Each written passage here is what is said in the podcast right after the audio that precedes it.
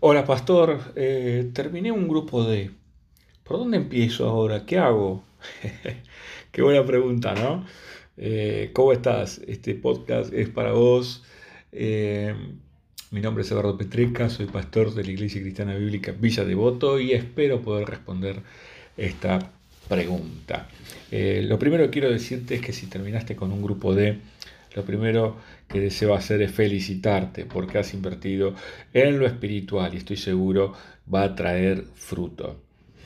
El desafío, una vez que terminamos entonces un grupo D, es el de replicar, replicar. Y aquí entonces es donde surgen este, algunas variantes eh, a la hora de replicar.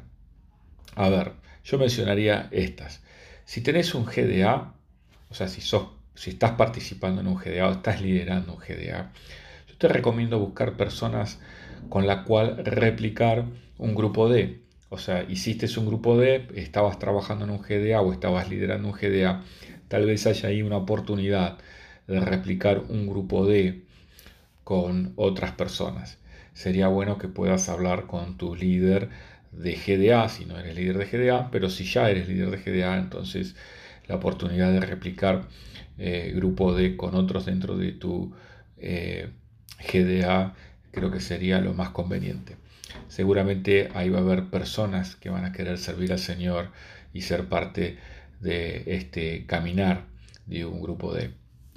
Eh, recordemos bien que por sobre todas las cosas, hacer un grupo D no tiene que ver con un escalón superior de conocimiento, ni tampoco con un estudio bíblico eh, en particular, sino que es fundamental que revisemos los fundamentos por el cual hacemos lo que hacemos.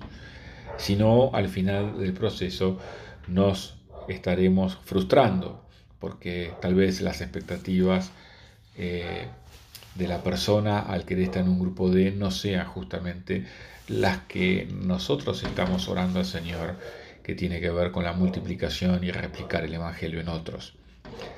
Si no tenés un GDA, o sea, si no estás liderando un GDA, eh, si sos parte de un GDA, pero no, digamos, ese, GDA ya está teniendo un líder y, es difícil poder este, trabajar ahí con algunas personas como para replicar algo de un grupo D, es fundamental que comiences a justamente formar un GDA invitando personas eh, para ir formando un GDA, personas que no están en ningún GDA o personas que están nuevas en la iglesia o personas que este, justamente no conocen al Señor. En definitiva, el armar un GDA luego de, pasar por un grupo de es la práctica de un discípulo de poder convocar a otros y compartir el Evangelio, eh, convocándolos a un espacio de charla y de crecimiento como lo es un GDA. ¿Cómo replicar un grupo D si no tenés ni siquiera un GDA? Bueno, este, eso es complicadísimo. Se necesita un GDA. A esa es la clave. Termino un grupo D, comienzo un GDA, del GDA elijo personas para un grupo D y así sucesivamente.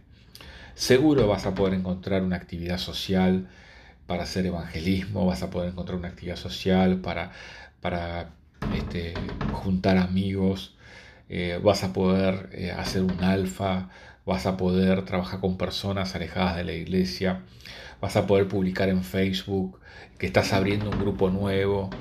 Eh, hay muchas maneras con las cuales uno puede comenzar un GDA. Así que si terminaste un grupo D, es importante que puedas abrir un GDA. Convierte tu grupo D en un GDA y tu GDA en un grupo D.